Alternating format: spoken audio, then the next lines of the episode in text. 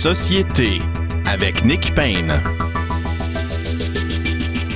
Bonjour à tous, très heureux d'être au microphone pour une autre édition de Société, très heureux aussi et surtout de vous savoir à l'écoute à l'autre bout de l'antenne ou du câble ou du fil ou des ondes, que sais-je. Bref, bienvenue Donc aujourd'hui, nous euh, discutons à l'instant avec euh, Patrick Taillon, professeur à la faculté de droit de l'Université euh, Laval, euh, de la loi sur les mesures d'urgence euh, invoqué par euh, Justin Trudeau ces jours-ci. Euh, nous allons tâcher de voir avec le professeur Taillon quels sont les tenants et aboutissants, les origines, la nature, euh, la façon d'appliquer cette loi aussi. Et puis, euh, tout de suite après, nos panélistes habituels, euh, Frédéric Lapointe, Frédéric Bérard, ainsi que Guillaume Rousseau, qui se joint à nous aujourd'hui, discutent bien sûr de l'actualité politique de façon plus large. Et elle est encore une fois foisonnante cette semaine. Alors, le professeur Taillon est au bout du fil avec nous. Bonjour, Patrick Taillon. Merci euh, d'être avec nous ce midi. Euh, la loi sur les mesures d'urgence. D'abord, dites-moi juste pour le lexique, là, euh, pour le vocabulaire, comment, qu'est-ce qu'on est en train de faire? On est en train d'invoquer cette loi, de la, de la promulguer, d'y recourir, de la rendre active? Comment ça fonctionne, au juste? Ouais. En, en vérité, euh, le pouvoir d'urgence du fédéral, il existe en vertu de la Constitution. C'est une vieille formule, c'est presque le slogan du Canada, c'est-à-dire le fédéral peut adopter des lois pour la paix, l'ordre et le bon gouvernement. Et cette mention, paix, ordre et bon gouvernement, ben, on en a déduit que ça incluait en situation de crise un pouvoir d'urgence. Donc, ce pouvoir d'urgence-là, son fondement, c'est la Constitution elle-même, donc la loi au-dessus des lois, et il a été exercé euh, notamment durant les deux grandes guerres mondiales. Là, pour encadrer l'exercice de ce pouvoir d'urgence, notamment encadrer le moment où, tel, euh, tel, tel la dictature à Rome, là, c'est-à-dire qu'on on confie les pleins pouvoirs à l'exécutif, parce que de loin, c'est toujours le c'est le fédéral, mais, mais il y a le fédéral qui agit par des lois, ça c'est long, c'est le Parlement, etc. Puis il y a le fédéral qui agit par décret, par règlement, etc. Et ça, c'est beaucoup plus rapide. Et, le propre de la loi sur les mesures d'urgence, c'est d'organiser euh, la procédure permettant de donner à l'exécutif les pleins pouvoirs, cette capacité de modifier n'importe quoi temporairement. Quand je dis n'importe quoi, c'est créer, par exemple, des infractions qui, normalement, auraient peut-être exigé une modification euh, du code criminel. Euh, tout ce dispositif sur euh, les, nouveaux outils pour confisquer des comptes bancaires. bon, ça, si on avait voulu adopter ça par une loi, Chambre des communes, Sénat, ça aurait pris des mois, peut-être même des années. Alors, la loi sur les mesures d'urgence permet d'activer une autre façon de faire fonctionner l'État, une façon en temps de crise où c'est soudainement l'exécutif qui fait tout. Donc la loi sur les mesures d'urgence nous dit juste comment procéder. C'est pas elle qui établit les règles. Euh, elle crée le cadre qui permet ensuite de donner en quelque sorte un chèque en blanc à l'exécutif. Puis là, l'exécutif, son chèque en blanc consiste à écrire des décrets dans lesquels il crée de nouvelles règles qui ne s'appliquent que durant la, période de la crise. Puis c'est pas tellement différent de ce qu'on connaît au Québec avec l'état d'urgence sanitaire, sauf que le pouvoir d'urgence du fédéral, lui, euh, il, il, peut faire fi du partage des compétences. Il peut agir en, en, dans le domaine des, dans, dans, tous les domaines de compétences, là où le pouvoir d'urgence des provinces n'est que le prolongement d'une compétence qui existe. Alors c'est intéressant, c'est une, un nouveau, une autre façon de centraliser, si on, si on veut. Euh... Ben, les ont été des périodes particulièrement propices à des mesures d'exception, des mesures temporaires euh, qui ont été très centralisatrices, notamment euh, des, des, contrôles des, loyers, du rationnement, etc. Puis dans ces mesures temporaires, ben il y a, des choses qui sont restées ensuite. La création de l'impôt sur les sociétés, l'impôt sur les, revenus des particuliers, qu'on annonçait comme des mesures euh, nécessaires pour faire face à la crise, mais qui, avec le temps, s'est avéré utile même après, parce qu'il fallait rembourser la dette de la guerre, puis ensuite de ça, ben, ces, ces impôts-là ont été utiles. Mais bon, euh, ce qu'il faut retenir surtout, c'est que la, la, la, loi sur les mesures d'urgence encadre la manière dont euh, les, L'État gère une crise. L'exécutif fédéral concentre soudainement tous les pouvoirs. Et la grande différence avec la loi sur les mesures d'urgence, c'est que l'encadrement est un peu plus serré, il y a un peu plus de de contre-pouvoir, notamment le rôle des provinces et le rôle de, de, la Chambre des communes qui intervient plusieurs jours plus tard. Là. On, donc l'état d'urgence, il n'est pas conditionnel à l'approbation de la Chambre des communes. Il est effectif depuis euh, le midi ou mardi, sauf que euh, il doit par la suite faire l'objet d'un contrôle par le Parlement. Ça, c'est une différence avec le passé, puis c'est une différence avec l'état d'urgence tel qu'on le connaît euh, au Québec sous, la crise de la COVID. Mais ce que le gouvernement peut en faire, il n'y a pas beaucoup de différence quand même avec ce qui existait euh, auparavant avec la loi sur les mesures d'urgence. C'est-à-dire qu'une fois qu'on est en état d'urgence, une fois qu'on a fait la démonstration qui était nécessaire d'aller là, ben, le chèque en blanc qui est dans les mains du gouvernement lui permet d'adopter à peu près n'importe quelle mesure. Là, dans ce cas-ci, le gouvernement manifeste une volonté de respecter notamment la Charte canadienne des droits, mais je veux dire, ça, tout ce que ça nous confirme, c'est que les tribunaux peuvent être saisis de, recours, mais ça, c'est une intention euh, politique en fait. Euh, ce, quoi, ce sont des vœux pieux en quelque sorte euh, quand on dit ça? Oui, parce que les droits et libertés ils sont contextuels. Hein? On a autant de droits que ce que le contexte permet. Donc, Justin Trudeau, lorsqu'il a annoncé l'état d'urgence, il a envoyé plusieurs signaux rassurants. Cette loi ne vise pas à... Et là, il faisait toute la liste des choses qu'il ne, qui ne, ferait pas, hein? avec le pouvoir d'urgence. Mhm. mais mais c'est pas parce qu'il dit « je ne compte pas faire ça » qu'il qu'il ne peut pas le faire. C'est juste qu'il veut s'auto-limiter, ce qui est très bien. Mhm. Et euh, quand il dit je, ne limiterai pas les droits et libertés, ben, je pense que ce qu'il veut dire, c'est je les limiterai pas de manière déraisonnable. Parce que euh, dire qu'il est interdit de manifester dans, dans, un lieu, un aéroport, une frontière, etc., ce sont des limites euh, aux libertés des manifestants, sauf que de toute évidence, ces limites-là sont fort, fort probablement justifiées. Elles l'auraient été sans l'état d'urgence, à mon avis, et elles le seront a fortiori sous, le régime euh, de l'état d'urgence. Alors donc, la, loi sur les mesures d'urgence est une sorte de, logiciel qu'on installe et qui encadre et qui, fait fonctionner euh, le, ben, la, gestion. du logiciel, parce que ça montre, un logiciel, ça nous permet de faire des choses. C'est ça. Et ça, fait euh, marcher le système. Mhm. Et comme on a parfois le goût de dire à propos de l'Internet, c'est le meilleur et c'est le pire en même temps.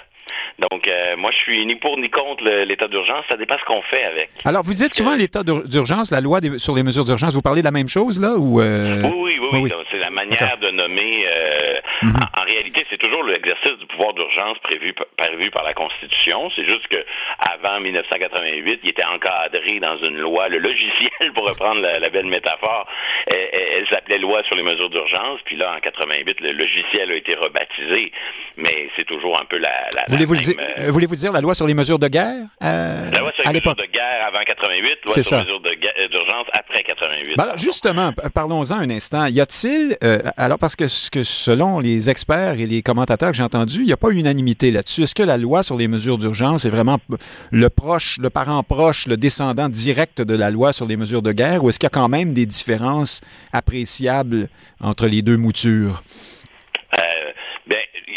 Pense que les, grandes différences tiennent à, à, des mesures visant à éviter des abus puis à mettre en place des contrôles. Mais en bout de ligne, c'est le même pouvoir. C'est le pouvoir de dire désormais l'exécutif a les deux mains sur le volant, peut temporairement édicter des normes qu'il n'aurait pas le droit de faire d'habitude, peut d'une certaine manière, par un simple décret, contredire des, lois normalement en vigueur. Donc ça, c'est la constante. La mhm. différence, c'est les contre-pouvoirs, donc euh, euh, que moi je trouve très bien, là, un rôle bien euh, bien balisé, obligatoire de, mhm. de, de, la Chambre des communes et, et, du Sénat. Puis il est toujours un peu comme la cavalerie, là, c'est, elle arrive en retard et à retardement, mais c'est le propre d'un état d'urgence, il faut être efficace. Donc, c'est normal que le contrôle parlementaire arrive quelques jours plus tard. Alors, expliquez-nous donc ça. La loi s'applique déjà à l'heure actuelle, mais les communes vont venir sanctionner. Euh, c'est ça. Les, communes vont venir dire euh, si on arrête ou on continue. Ils doivent euh, mhm. confirmer la chose, mais mais euh, le, truc est déjà effectif depuis le début de la semaine dernière. Et donc ça, c'est un premier contrôle. Et le, rôle du Parlement est très important. Puis il y a un autre contre-pouvoir aussi à travers le rôle qu'on attribue aux provinces. Donc c'est très clair dans la loi. Il faut non seulement que les provinces soient consultées. Puis là, c'est très ambigu ce que ça veut dire consulter. oui, ça veut dire je vous appelle euh, lundi matin. Si vous répondez pas, je continue quand même. Enfin, on sait pas trop. Mhm. Consulter, c'est plus qu'informer, c'est plus qu'aviser, mais c'est pas nécessairement un droit de veto où euh, une province pourrait dire ben moi je, je veux pas donc il, il, se passe rien. Il y a un flou, il est volontaire. On retrouve des équivalents notamment en droit autochtone où on dit l'obligation de consulter les peuples autochtones. Puis là c'est tout un plaisir de définir jusqu'où qu'est-ce que ça veut dire consulter. Vous aviez une notion euh, du même genre à nous proposer lorsque nous parlions ensemble du, du, du référendum sur la péréquation de Jason Kenney. Le fédéral devait ensuite en prendre acte, mais qu'est-ce que ça veut dire exactement? Euh, ben, c'est un peu plus fort parce que dans ces cas-là, on parle même d'obligation de négocier de bonne foi. Ah, quand même. Mhm. Je, reviens à la consultation. On dit que les provinces doivent être consultées, mais on renforce encore plus le rôle des provinces en ajoutant qu'il faut, pour qu'il y ait euh, euh, les conditions réunies pour utiliser l'état d'urgence, il faut que le, droit provincial, puis les, il faut qu'en fait les provinces soient en incapacité d'agir. il faut que le droit normalement applicable, on va l'appeler droit commun ici entre nous, donc le, droit ordinaire, ne fournisse pas les outils nécessaires pour sortir de la crise. Et c'est là que le gouvernement Trudeau va être le plus euh, exposé à la critique tant dans sur le forum politique, il y a plusieurs premiers ministres des provinces qui disent non, non, les conditions ne sont pas réunies, euh, on, est capable de gérer la crise, et donc on n'y consent pas. Et, ça va se déplacer vers la Chambre des communes, ce débat-là. Et, éventuellement, il y, a, déjà une association qui entend contester euh, le déclenchement de l'état d'urgence devant, devant les tribunaux. Je ne suis pas certain qu'ils vont réussir devant les tribunaux parce que traditionnellement, les tribunaux, justement, vont ont tendance à dire c'est une question large euh, qui qui doit être essentiellement euh, d'appréciation politique. La question de savoir s'il est nécessaire d'aller en état d'urgence ou pas. les tribunaux disent on peut intervenir, mais seulement là si c'est très grossier ce qui est devant nous. Donc, ça serait étonnant quand même que les tribunaux s'en mêlent, mais le débat est, se, pose parce que tout le monde va euh, concéder que les outils mis en place par les décrets adoptés cette semaine, mettons la confiscation des comptes bancaires, mhm. c'est des outils qui sont utiles. Ben, justement, euh, ça, ça fait partie de ce qu'on ne pouvait pas faire euh, sans, sans cette loi. C'est bien ça? Oui. Et ce sont des outils qui sont utiles. Les policiers vont nous dire ça nous aide. Mais est-ce que c'est des outils indispensables et nécessaires? C'est-à-dire que est-ce qu'on avait absolument besoin de ça pour sortir de la crise? Est-ce qu'on a vraiment exploré les autres solutions avant?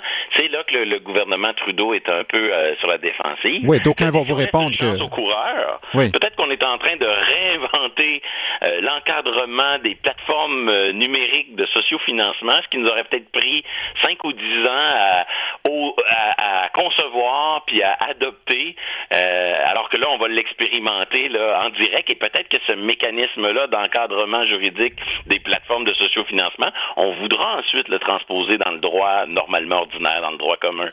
Donc, euh, ce genre de situation d'urgence, ça permet parfois d'essayer des choses. On l'a vu durant la pandémie, euh, la numérisation de certains actes professionnels dans le domaine de la santé. Ah oui, c'est intéressant ce que vous dites. Alors, on met tout, tout, soudainement, on fait faire des grands pas à, à l'histoire parfois ou en tout cas, on, prend, on, se met sur la voie rapide.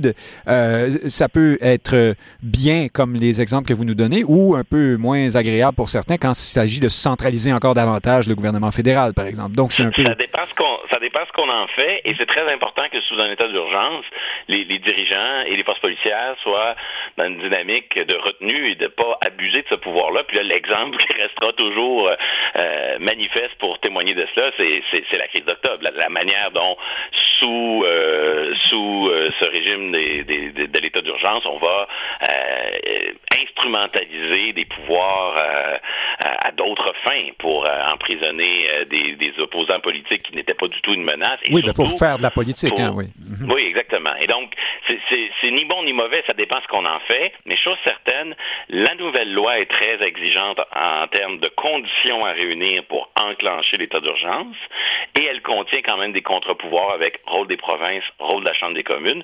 Moi, je préfère dans la nouvelle loi les contre-pouvoirs, Je pense néanmoins que on a peut-être exagéré quant aux conditions à réunir pour déclencher l'état d'urgence. Je trouve que moi, ça m'a mis un peu euh, mal à l'aise cette semaine de, de voir le fédéral dans ses décrets énoncer des considérants où on qualifie des manifestants, certes euh, un peu radi euh, certes très radicaux, de, de terroristes et de menaces à la sécurité du Canada, parce que c'est ce que la loi exige. On est obligé de faire ça. Oui, oui. Et, et, donc, je, moi, j'ai eu l'impression que peut-être qu'en 88, on a tellement voulu resserrer les situations qui justifiaient d'aller en état d'urgence que finalement, on a enlevé un peu de marge de manœuvre aux autorités dans des situations où ça peut être nécessaire. Et, euh, et, j'aime pas trop le résultat qui, conduit les autorités à, qualifier les manifestants qui, ont, qui ont, plein, il y a plein de reproches qu'on peut leur faire, mais pour le moment, ils n'ont pas encore fait la preuve euh, qu'ils étaient euh, hautement violents, euh, terroristes, menaces à la sécurité. Ils n'ont pas fait exploser des bombes. On n'a pas hein, les bon. rapports d'enquête, on n'a pas, on n'est pas le SCRS là, mais je trouve que la loi telle que rédigée en ce moment, elle force, à, elle force les autorités à utiliser parfois un peu des gros mots pour être bien certains de rencontrer les, les critères de la loi. Patrick Taillon, en terminant, une ou deux questions qui vous demandent, un, qui, je vais peut-être vous demander un avis un peu plus politique, je ne saurais dire. Oui. Alors, vous venez de boucler la boucle sur le parallèle et euh, la filiation entre la loi sur les mesures de guerre et celle modernisée de 1988 sur les mesures d'urgence. Est-ce que ceux qui font le parallèle entre Trudeau le père et Trudeau le fils, qui, comme dans une Oui. espèce de retour ironique de l'histoire, euh, fait comme son père, donc, et, et Oui, promulgue oui. la même loi, est-ce que c'est valide, valable, ou est-ce qu'on pousse le bouchon un peu, un peu loin ici? Ben, c'est fascinant quand même. Euh, le premier ministre Trudeau, il, il s'est excusé euh, pour plein d'erreurs du passé. Il y en a une pour laquelle il n'a jamais voulu s'excuser. C'est bien celle-là, euh, les hein? abus commis euh, en 70. Et là, en même temps, dans, le- en- en- dans la phase 1 de la crise, la phase où il était plutôt euh, passif, euh, il a déclaré à plusieurs reprises, il ne faut jamais utiliser les populations civiles, l'armée contre des populations civiles. Donc, euh, il, a en quelque sorte fait, euh, il a exercé son droit d'inventaire par rapport au bon et au mauvais coup de son père, mais sans le faire peut-être de manière très frontale ou explicite, mais on, décode qu'il, que son malaise par rapport à, la crise d'octobre 70 est bien réel, mais on sent cette espèce de, retenue ou ce refus de l'assumer par, par des excuses et par euh, un véritable euh, geste pour admettre que c'était pas euh, la meilleure façon de faire. Euh, on voit dans le point de presse qui a eu lieu lundi en fin de journée qu'il il tire les leçons de 70 Ben, en- justement, en hein, oui, on- les bons messages. On entendait tous le, le- le parallèle gros comme le bras entre les lignes. Hein? Oui. C'est-à-dire, je ne ferai pas comme mon père, au fond. pas, oui. Alors, euh, bref, le, le temps nous bouscule. Est-ce que, autre question assez politique, est-ce que, euh, selon ce que vous venez, tout ce que vous venez de nous dire, Patrick Taillon, il était euh, nécessaire? Vous, vous demandiez tout à l'heure, était-il nécessaire d'utiliser cette loi? Il y a déjà plusieurs pouvoirs à la disposition du gouvernement. Est-ce que, est-ce que la question se pose? Est-ce que c'était trop? Euh, on voit que la question des mesures financières, là, euh, Oui. c'est- du nouveau, c'est un outil de plus et ça semble marcher, ma foi. Euh, euh, peut-être qu'au fond, on a bien fait d'avoir recours à cette loi maintenant, mais qu'on aurait peut-être pu euh, agir Ouais. plus tôt dans la crise et ne pas avoir besoin de le faire. Est-ce que c'est ça oui, moi, devrait- le, citoyen que je suis ne, ne s'oppose pas à- au recours à, à l'état d'urgence euh, parce qu'il fallait sortir de cette crise-là.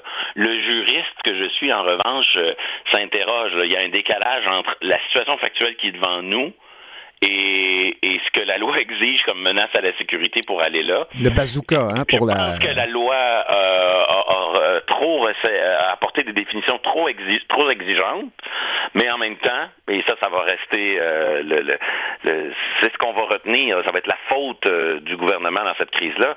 On n'aurait pas be- eu besoin de se rendre là si dès le départ, ou même dans les jours qui ont suivi l'installation des camions, il y avait eu une stratégie policière. Autrement dit, le droit ne peut pas tout, mais pour sortir d'une crise comme ça, ça prend du droit, de la volonté politique de le faire appliquer, puis une stratégie opérationnelle. Alors la police, mais le politique aussi, hein, oui. Jusqu'à l'utilisation du pouvoir d'urgence, là, on a eu zéro volonté politique. Puis la stratégie policière, il y en avait peut-être, mais elles étaient dans des cartons, elles, elles- elles n'étaient pas déployés. Et on a eu la preuve à Windsor, à Québec et ailleurs que quand les autorités, avec les outils juridiques normaux, manifestaient une volonté et appuyaient une stratégie policière, ben, oui, ça quand, marchait. quand, la, quand la sénatrice ou la, la représentante gouverneur du, du- de l'État juste en dessous aux États-Unis nous appelle, là, tout à coup, on a de la volonté. Hein? Oui, Euh, mais c'est comme si le, le gouvernement s'est tellement décrédibilisé par sa manière de gérer euh, la crise dans les deux premières semaines que là, il lui fallait un grand coup, il lui fallait sortir l'artillerie lourde, ce qui n'aurait vraiment pas été nécessaire si. euh, Et c'était une forme de-. Diriez-vous que c'était utile pour le message politique que ça envoie tout autant que pour la- les, ca- les- les capacités techniques que ça donne au gouvernement maintenant? Ouais, C'est-à-dire. Moi, c'est c'est ma conviction profonde. C'était, c'est un, il fallait un effet d'ultimatum, il fallait marquer un, coup, un grand geste. Et d'ailleurs, dans le dispositif, les nouveaux outils qu'on a ajoutés grâce à l'état d'urgence, les principaux outils qui attirent l'attention, c'est pas ça qui rend la stratégie opérationnelle de la police plus efficace. C'est intéressant de confisquer les comptes, mais c'est pas c'est pas ça qui en ce moment fait une différence quand le policier est en train de procéder à une arrestation de plus ou, ou est en train de remorquer un, un camion. La plupart des instruments juridiques euh, normaux auraient suffi si on avait déployé euh, une, une- une stratégie opérationnelle. Au bon Et moment. donc, je comprends que le fait de dire il vous est interdit de vous retrouver dans tel lieu, ça, c'est une règle d'exception qui ajoute aux policiers, mais ils n'avaient pas besoin de ça pour constater qu'il y avait déjà des méfaits, des règlements municipaux qui n'étaient pas respectés, qu'il y avait déjà un, exercice abusif de la liberté d'expression et qu'il y avait toutes les raisons du monde de faire appliquer euh, la loi euh, qui était déjà en, vigueur. Donc, sur le plan, sur le plan opérationnel, ça ajoute juste quelques outils de plus qui, à mes yeux, ne sont pas euh, les outils les, plus déterminants. Ce, qui, ce qui était important, c'est qu'il y ait de la volonté puis une stratégie. En un mot, en terminant, ou deux peut-être, Patrick Taillon, est-ce que euh, la- le vote euh, aux communes a-t-il euh, valeur de vote de confiance sur cette loi ou, ou- ou sinon... Ah, quelle, quelle belle question. La réponse facile et courte, c'est que est un vote de confiance ce que le gouvernement qualifie de vote de confiance. Donc, euh, moi, je pense que sur un enjeu comme celui-là, euh, ils vont en faire un vote de confiance parce que c'est comme ça qu'ils vont s'assurer. euh, Ils se sont assurés de l'appui du NPD, hein? Oui, euh, déjà Bah, au oui. départ. Mhm. Alors, S'il disait à tout le monde, votez, votez en fonction de votre, de vos convictions, c'est un vote libre, ben ça, ça deviendrait trop facile, je pense, pour euh, les députés de l'opposition de, de, de, s'opposer, et donc le gouvernement s'exposerait. Cela dit, ça se peut que ce vote de mardi devienne juste un vote théorique. Bon, souhaitons-le. Probablement que la crise sera terminée à ce moment-là. là. Patrick Taillon, professeur à la faculté de droit de l'Université Laval, merci de nous avoir éclairés euh, ce midi. Au plaisir. Au plaisir, merci à vous. Dans un instant, chers auditeurs, Frédéric Lapointe se joint à nous. Il est déjà sagement assis en studio. Frédéric Bérard, je ne sais pas s'il est sage, mais il est assis quelque part lui aussi. Et Guillaume Rousseau se joignent à la discussion également. À tout de suite.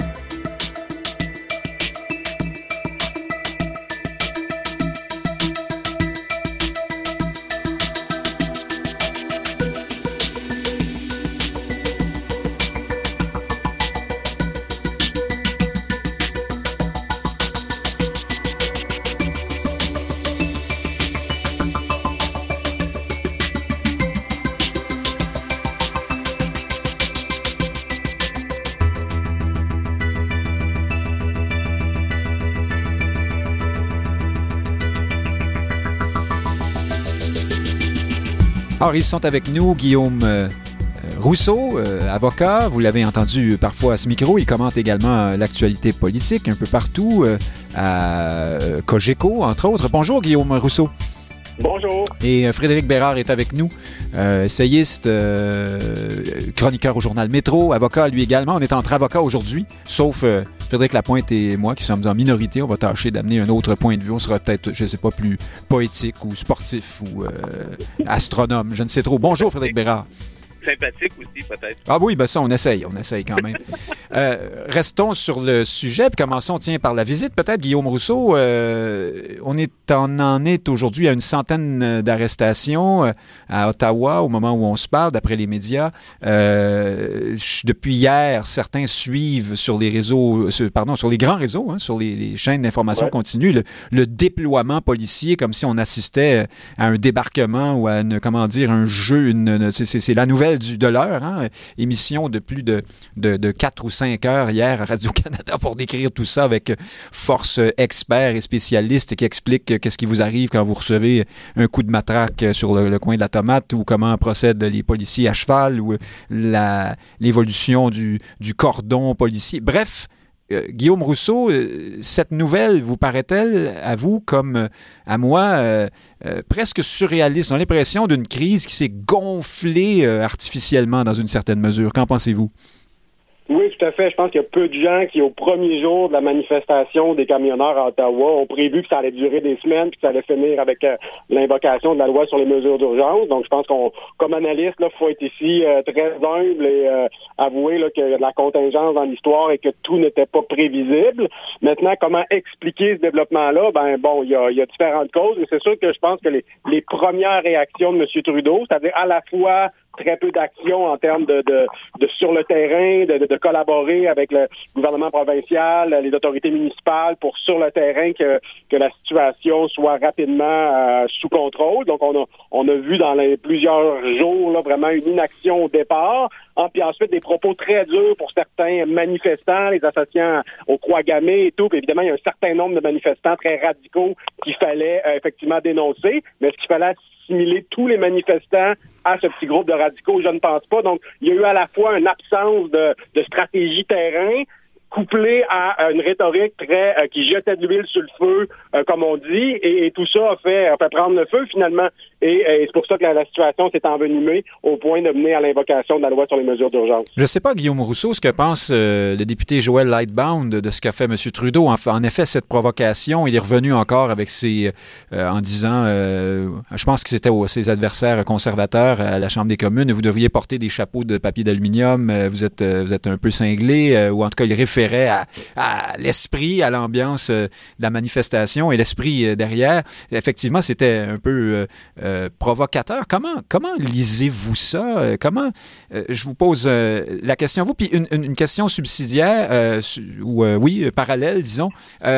Est-ce que, parce qu'on ne vous a pas posé la question à vous, mais on en débat ici depuis une semaine ou deux, faut-il voir dans cette manifestation euh, le, le, peuple, le ras-le-bol du peuple. Alors, plusieurs commentateurs euh, nous expliquent que euh, les élites l'ont échappé dans ce cas-ci, et puis que ce qu'on voit là à Ottawa, c'est la manifestation de, ce que pense le peuple, au sens où on l'entend d'habitude, je pense peut-être là, dans les théories populistes de peuple contre l'élite. Hein. Est-ce que l'élite a échappé le peuple ici, quand on sait que les sondages nous disent en même temps que une grosse majorité de Canadiens et de Québécois sont en faveur de l'application euh, de la loi sur les mesures d'urgence. Mais en même temps, 56 euh, on apprenait ça hier ou ce matin, des Canadiens pensent que les manifestants ont obtenu satisfaction par le relâchement des mesures sanitaires auxquelles on assiste. Qu'est-ce que vous pensez de tout ça? Ben d'abord, sur M. Lightbound, je pense que c'est vraiment un facteur important parce que, vous savez, en politique, on peut toujours faire du judo. Donc, il peut y avoir une crise et finalement, on, attaque nos adversaires, on en fait une gestion partisane et ce qui pouvait paraître à notre désavantage peut devenir à notre avantage si on arrive à, attaquer l'opposition avec ça. C'est ce qu'on fait assez habilement les libéraux fédéraux au début de la crise, mais à partir du moment où un des leurs, puis en plus plutôt crédible, euh, a une position assez proche finalement de celle des conservateurs, ben ça venait complètement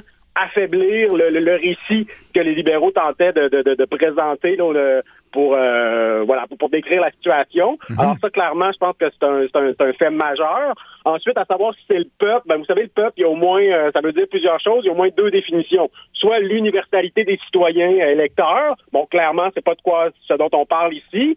On parle plutôt du, de la deuxième signification que peut avoir le peuple, c'est-à-dire les gens qui descendent dans la rue. Non pas à l'invitation d'un syndicat ou d'un groupement quelconque, mais vraiment spontanément, des monsieur, madame, tout le monde qui prennent la rue on appelle ça le peuple dans un autre sens et c'est un sens plus restreint. Est-ce que pour autant ça veut dire qu'ils sont très représentatifs, c'est plus compliqué que ça? Je pense que vous le, disiez au niveau des, sondages et tout, c'est difficilement lisible, mais il y a certainement une partie du peuple qui se reconnaît là-dedans. Et je pense que le facteur qui est à ne pas oublier ici, c'est que M. Trudeau a perdu deux élections d'affilée en termes de vote euh, populaire Il a gagné plus de sièges que les conservateurs, mais les deux fois, il a eu moins de votes. Et j'ai pas souvenir, moi, que ce soit arrivé euh, récemment dans notre histoire politique au Canada ou au Québec. Ça arrive qu'un parti perd euh, au niveau du vote populaire. C'est arrivé en 98 avec le PQ qui a gagné plus de sièges, mais moins de votes que les libéraux. Mais l'élection d'après, il a perdu ou encore euh, c'est arrivé en 66 et c'est arrivé, mais ça arrive une fois. Là, deux fois en ligne que les Canadiens choisissent un autre parti que le, Parti libéral du Canada, mais que le mode de scrutin et ses défauts et ses limites font en sorte que c'est quand même ce parti-là qui est au pouvoir. Deux fois en ligne, ça, je me souviens pas de ça. Et je pense que c'est l'éléphant dans la salle. À un moment donné, il y a un problème avec M. Trudeau en particulier. On l'a vu, la manifestation euh, portait sur sa personne, pas seulement sur les mesures sanitaires. Et là, je pense qu'il y a une vraie question qui se pose au Parti libéral du Canada. S'il souhaite la paix sociale, la question du leadership de M. Trudeau se pose, à mon avis. Et Christian Freeland se fait remarquer d'ailleurs à travers cette crise un propos un peu plus clair, posé, avec un peu plus de hauteur, un peu plus ferme aussi. Bon, c'est facile, je vois Frédéric Lapointe qui rit, c'est facile d'être plus clair, plus ferme que M. Trudeau dans cette affaire-là. Frédéric Bérard, vous, euh, qu'est-ce que vous en pensez de ce, phénomène euh, qui fait que M. Trudeau canalise sur sa personne une grande partie euh, de, la, colère hein, et du ressentiment, notamment de ces, ces manifestants qui participent à la grande kermesse à Ottawa, mais aussi, on dirait que c'est il y a une partie du ressentiment plus traditionnel hein, de l'Ouest à l'endroit des libéraux et de M. Trudeau en particulier qui s'exprime là-dedans?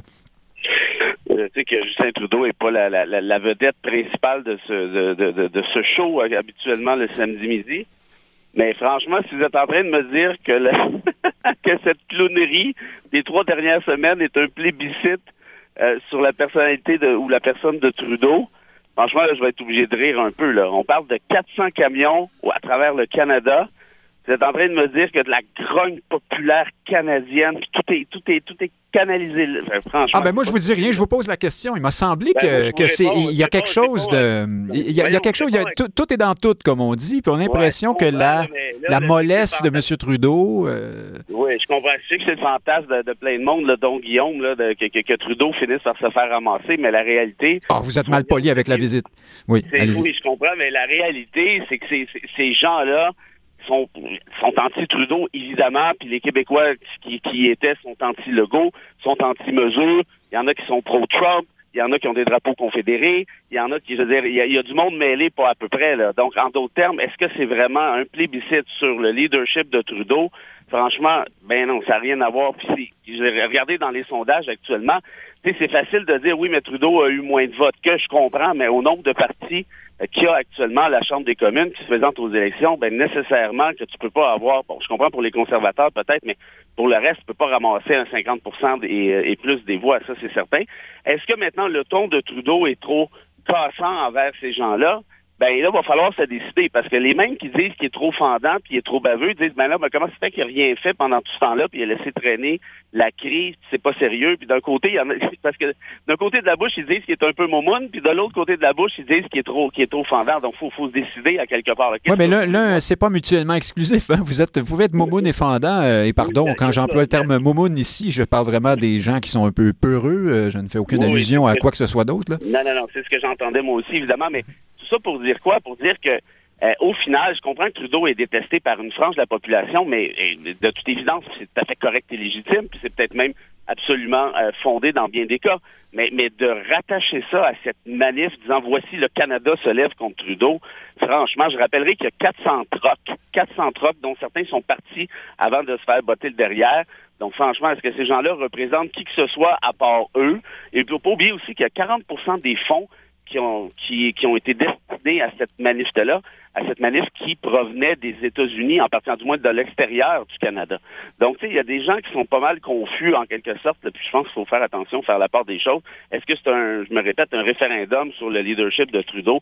Franchement pas. Faudrait regarder les prochains sondages pour voir qu'est-ce qu'il y en est. Moi, je suis prêt à parier qu'avec la gestion très récente, je parle des 48-72 dernières heures, regardez bien, Trudeau va augmenter, va monter euh, son score dans les sondages. Frédéric Lapointe, est-ce qu'il y a ou non un effet, un ingrédient Trudeau qui est une sorte de, de, catalyseur dans cette crise, qui va au-delà de, de, ce que veut reconnaître, euh, par exemple, Frédéric Bérard ou d'autres? Là, euh, Pensez-vous que c'est, ça compte plus que que ce qu'il n'y paraît au premier abord? Oui, je pense que sa faiblesse invite à l'agression.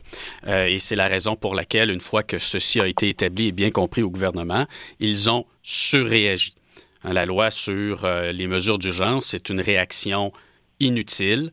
On voit qu'elle n'est pas nécessaire pour venir à bout de la crise elle s'est avérée nécessaire pour sauver le gouvernement Trudeau Vous croyez pas des relations publiques. À la thèse du, symbole euh, de l'effet politique de, cette loi dont, parlait Patrick Taillon? C'est aussi des relations publiques que mhm. de vouloir avoir un effet sur la foule en brandissant une telle loi mais je trouve, je considère que l'histoire ne sera pas tendre envers un premier ministre qui utilise une loi aussi grave que celle-là pour sauver ses relations publiques, pour intimider des gens, alors qu'une simple opération policière, comme il est de coutume d'en mener, aurait réglé le problème. Maintenant, deuxième point, pourquoi l'opération policière n'a pas eu lieu? Alors, il y a un problème avec la police d'Ottawa à ce moment-là. Hein, manifestement, le leadership policier n'était pas d'accord sur la manière de, fonctionner. On, a observé que dès la démission du chef de la police d'Ottawa, des renforts sont arrivés d'un peu partout au Canada. Est-ce qu'il y avait un déficit de crédibilité de ce côté-là? Est-ce que les gens ne voulaient pas collaborer avec la police d'Ottawa? Ceci aura à être établi parce que l'explication des événements est importante. Enfin, là où la faillite de Trudeau est aussi manifeste, à mon avis, c'est que des manifestants ne sont jamais jamais, jamais, jamais représentatif de l'ensemble de la population. Par définition, quelle que soit leur cause, quelle que soit l'époque, des manifestants, ce sont des canaries dans la mine.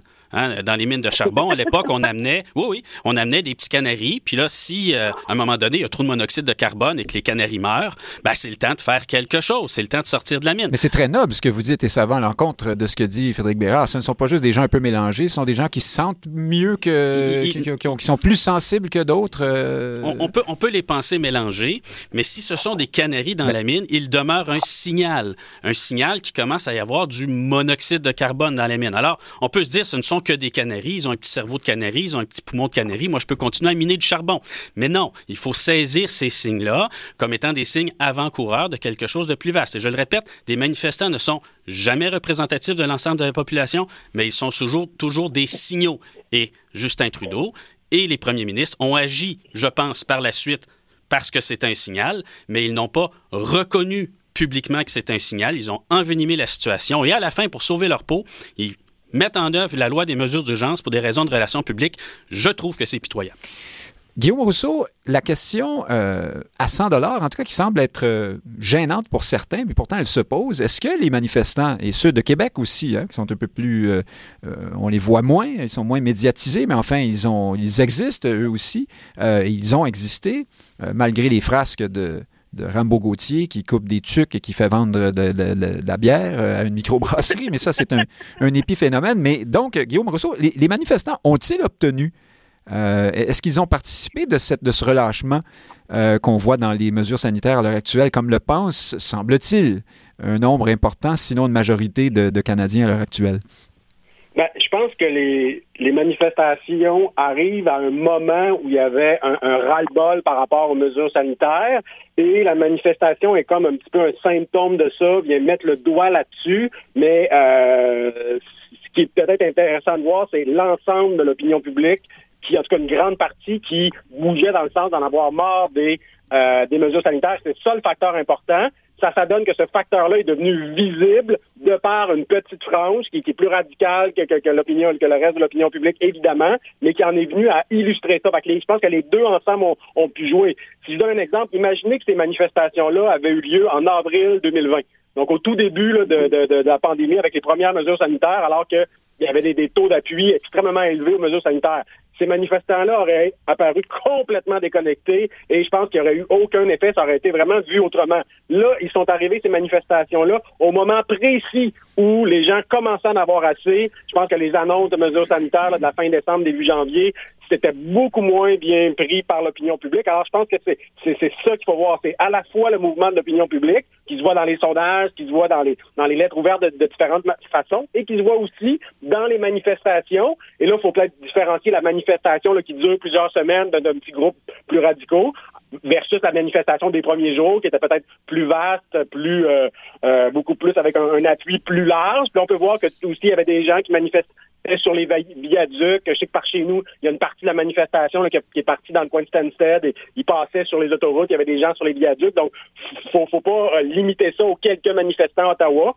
Je pense que c'est une partie de l'opinion publique qui est représentée par ces gens-là de manière évidemment très imparfaite, mais c'est il faut vraiment voir ça plus large que juste les manifestants qui ont à leur manière forcément un petit peu, je pense, contribué au relâchement des mesures sanitaires. Sans vous contredire, Guillaume Rousseau, on pourrait aussi penser que les manifestants, ceux du noyau plus dur, euh, qui sont encore là actuellement, ont, à, l'inverse, bénéficié du contexte qui permet d'avoir l'air efficace et d'avoir beaucoup plus d'audience maintenant que les gens sont effectivement tannés des, des mesures sanitaires. Mais c'est une autre, une autre question. je, je... La poule, donc c'est les, deux. En effet. Il y a des manifestants parce qu'il y a un mouvement d'opinion publique. Est-ce que les manifestations ensuite l'accélèrent? Je pense pas parce qu'ils sont allés trop loin puis il y a eu des dérapages, mais disons qu'ils l'incarnent, ils rendent plus visible qui serait arrivé de toute façon, c'est-à-dire un mouvement dans l'opinion publique avec une plus grande opposition à certaines mesures sanitaires.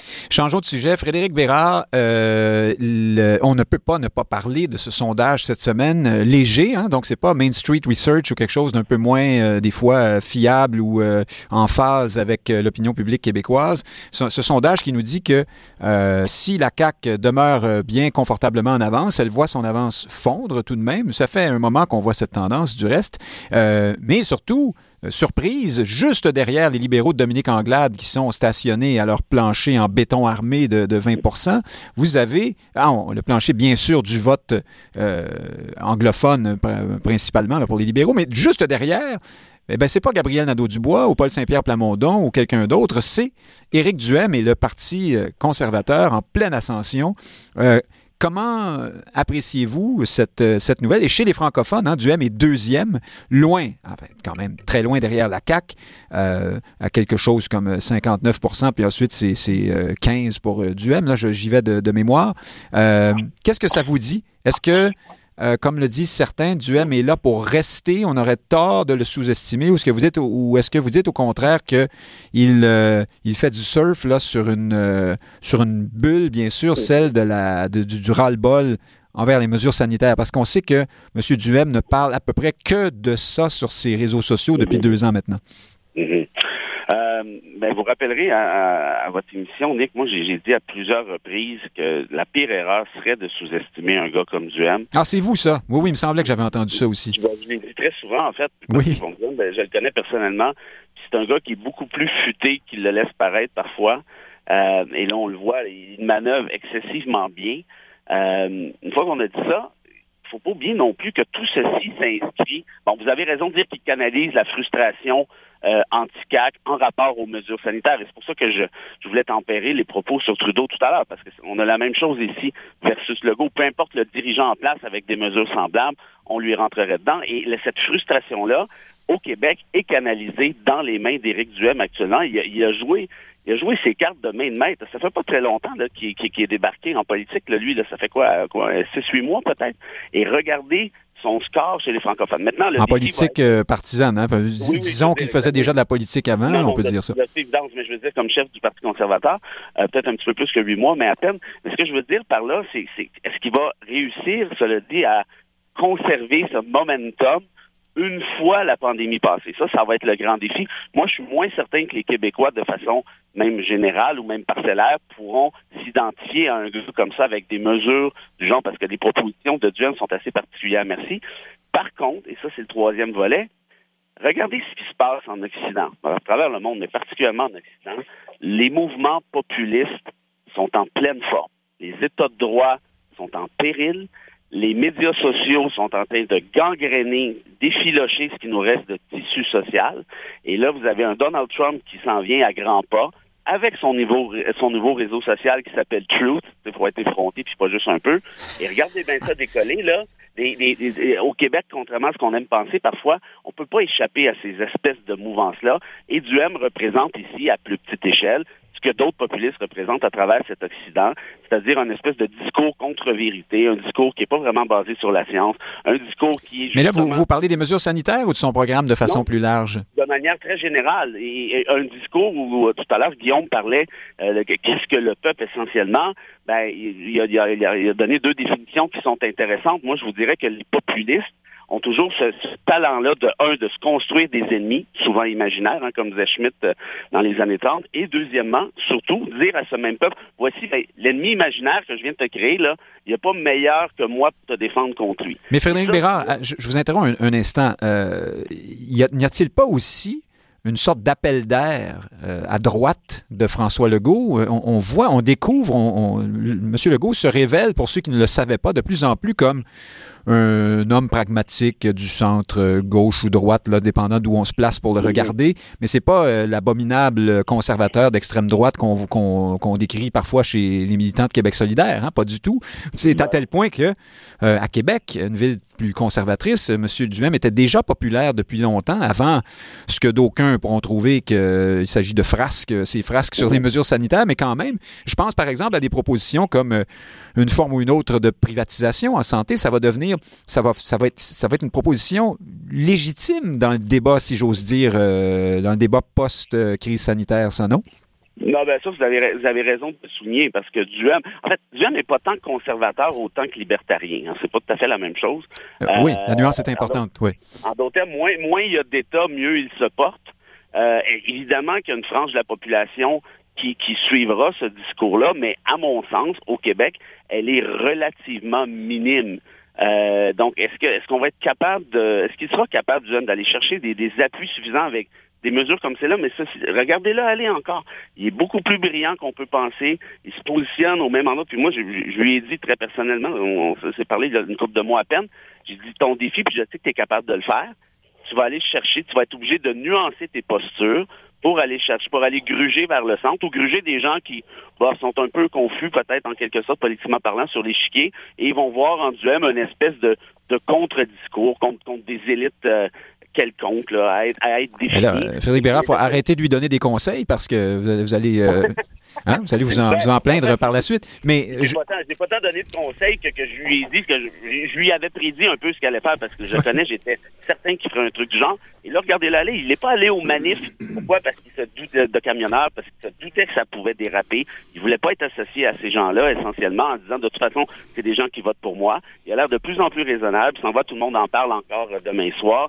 Je vous le dis, ce gars-là est, un, est très, très, très dangereux en un sens pour notre vie politique pour notre vie sociale. Et, et, si je me mets à la place d'un gars comme Plamondon, qui est à la tête d'un parti institution comme le PQ, de se faire ramasser comme ça par un gars qui vient de débarquer du champ droit dans ce cas-ci, euh, c'est franchement hallucinant. Et même Nadeau Dubois, on pensait que c'était positionné comme étant l'espèce de d'alternative au pouvoir. Et là, il, patauge à quoi? Là, on voit que, que, que Éric Duhem semble aller chercher des votes aussi à Québec solidaire. Ça vous fera parler, vous, Frédéric Bérard, de gens confus, mais euh, le temps nous, nous bouscule. Euh, Frédéric Lapointe, est-ce que vous pensez...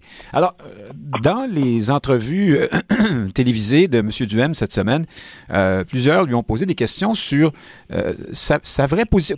On lui a demandé qu'auriez-vous fait, vous, euh, à la place du gouvernement Legault, sur les mesures sanitaires? Il n'y avait systématiquement aucune réponse de la part de M. Duhem là-dessus, qui revenait plutôt sur la critique de ce qui a été fait jusqu'à maintenant, en disant essentiellement que tout était mauvais. Il aurait fallu pas de mesures du tout, hein, ou presque. Est-ce que est-ce qu'on peut tenir une ligne comme celle-là indéfiniment si on veut vraiment progresser? Là? Oui, oui, c'est ce qu'il va faire.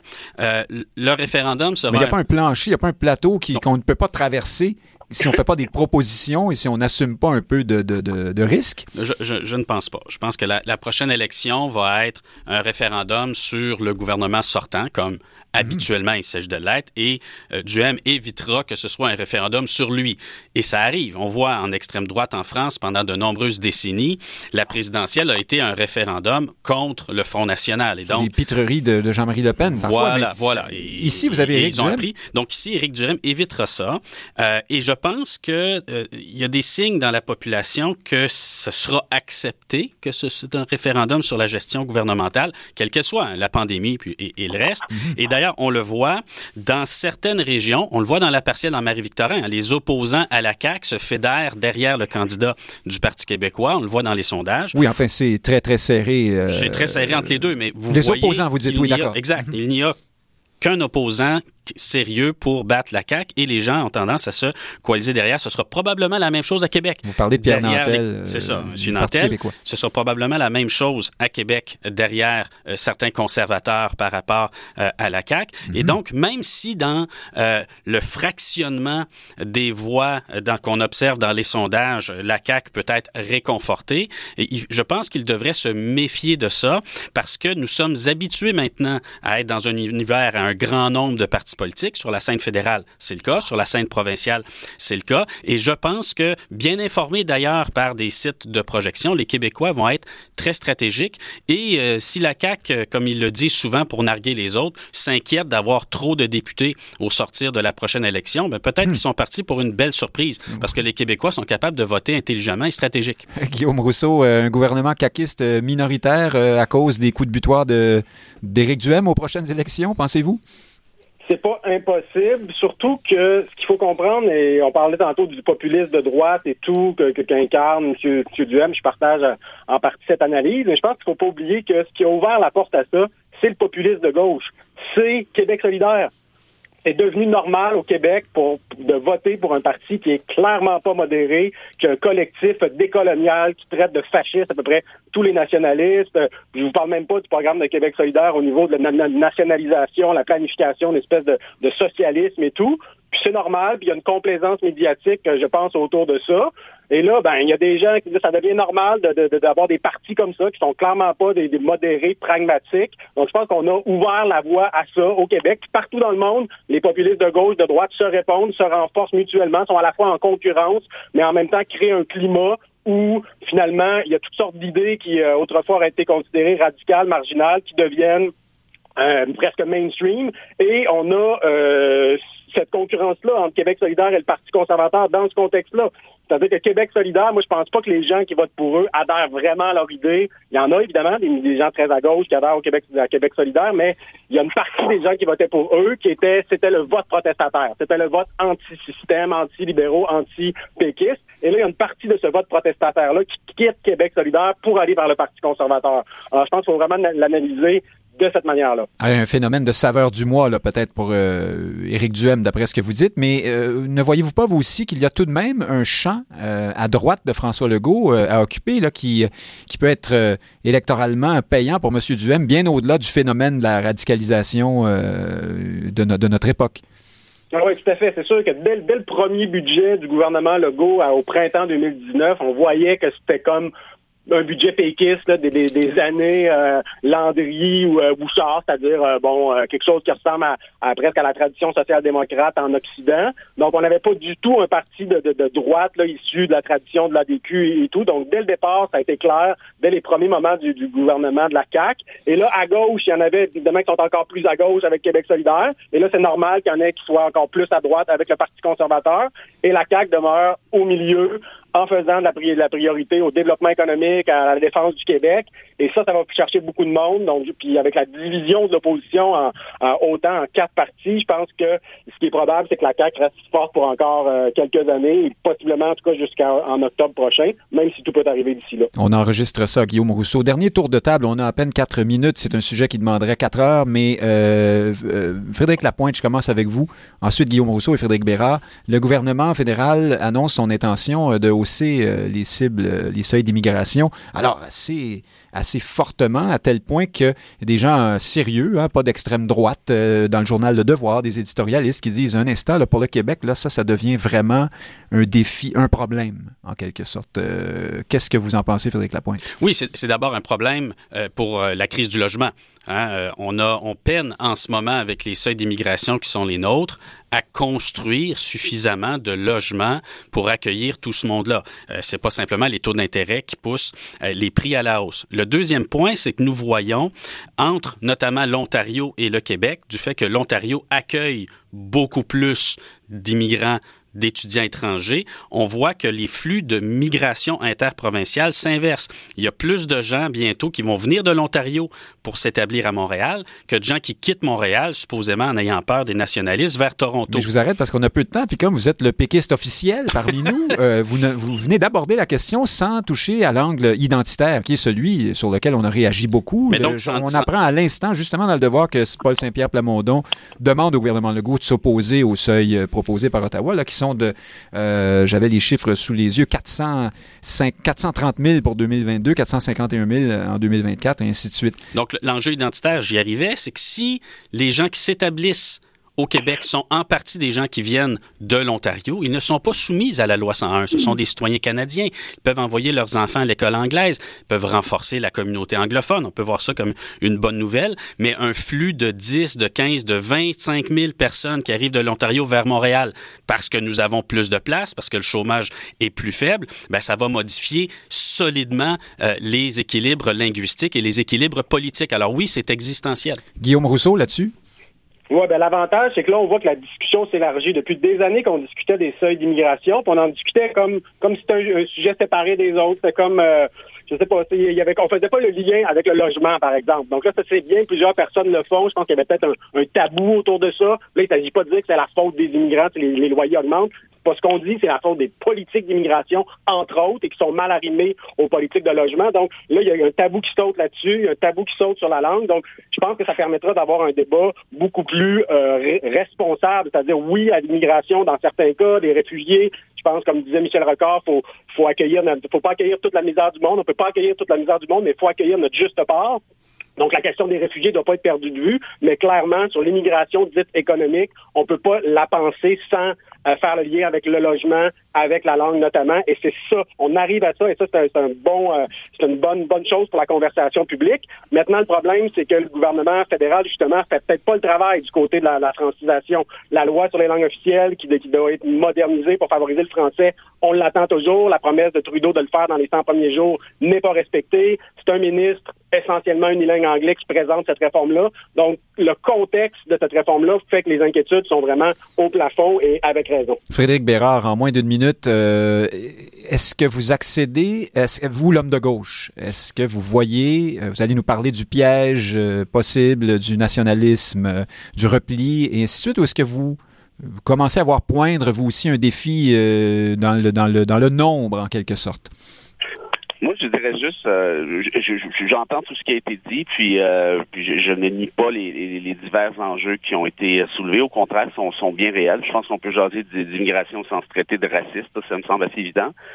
Faut qu'on ait dit ça, par contre, si on veut régler ces questions de la meilleure manière, c'est de régler la question du réchauffement climatique. Parce que selon toutes les études... Ah, je pensais que vous alliez me dire qu'il fallait faire l'indépendance, mais euh, ça, ça ben, sera pour une autre émission. Vous pouvez faire l'indépendance si vous voulez. Euh, ça, c'est un n'exclut pas l'autre. Mais si vous ne réglez pas la question des réchauffements climatiques, ce qui arrive, là, c'est que d'ici 2050, pas en 2050, d'ici 2050, et c'est déjà débuté, 220 millions de réfugiés climatiques chercheront un oasis sur cette planète le Canada sera pas en reste. Donc, tous ces enjeux-là dont on parle, la crise du logement, si ça se trouve, là, c'est, pas vraiment si On réfléchit à ça, Frédéric Bérard, en allant pelleter euh, cet après-midi. Merci d'avoir été avec nous. sur l'immigration économique plus que sur les réfugiés, là, par contre. Bonne précision. Merci à vous trois. Guillaume Rousseau, Frédéric Lapointe, Frédéric Bérard. On espère vous avoir avec nous euh, très bientôt. Sous peu, merci à vous. Salut. Chers auditeurs, Nick Payne qui vous dit merci beaucoup d'avoir été à l'écoute. Valérian Fournier était à la mise en onde cette semaine. Frédéric Lapointe, bien sûr, est ancien candidat dans Maurice Richard. Frédéric Bérard est essayiste, avocat, auteur. Guillaume Rousseau est avocat, commentateur de l'actualité politique également. Merci euh, aux trois et merci à vous tous. À la semaine prochaine.